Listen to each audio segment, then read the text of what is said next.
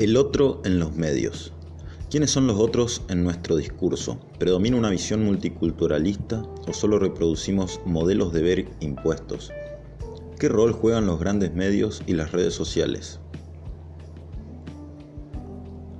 Basándome en los textos de Rosalía Wincourt, Sara Corona Berkin y Martín Barbero, trataré de responder estas preguntas.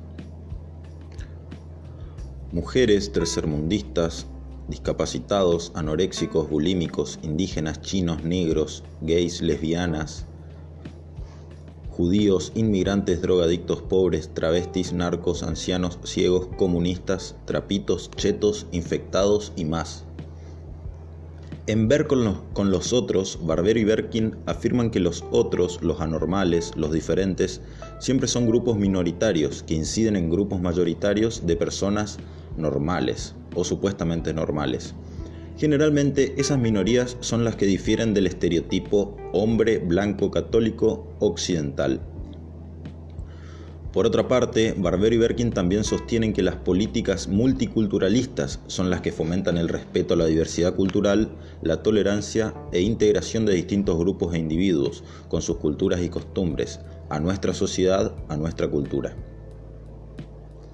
Actualmente se, confunde, se confunden los términos de superconectividad con multiculturalidad es decir, se cree que al estar todo el mundo conectado a través de pantallas, se conoce mejor otras culturas cercanas y lejanas, y que por eso somos más tolerantes.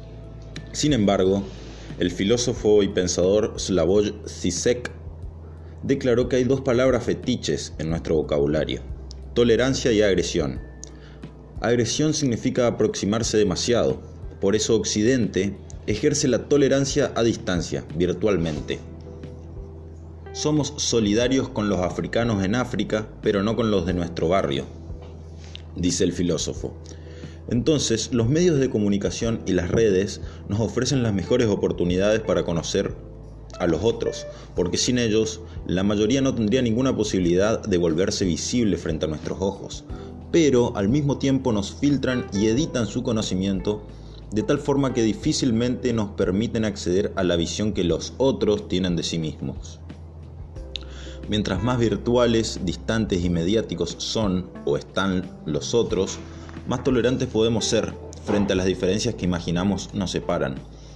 Más facilidad tendremos para adherirnos a sus causas o ser solidarios con sus desgracias. Podríamos concluir que la realidad se ve infinitamente fragmentada a través de las pantallas y pocas veces se le da palabra o valor a esos otros, individuos o grupos, sobre la percepción que ellos tienen de sí mismos. Los grandes medios masivos reproducen exhaustivamente su visión parcial de lo que son o deberían ser los otros, pero es deber, pero es deber de cada individuo conformarse o no con esa visión y ahondar más por cuenta propia en la vida y en las realidades de los otros.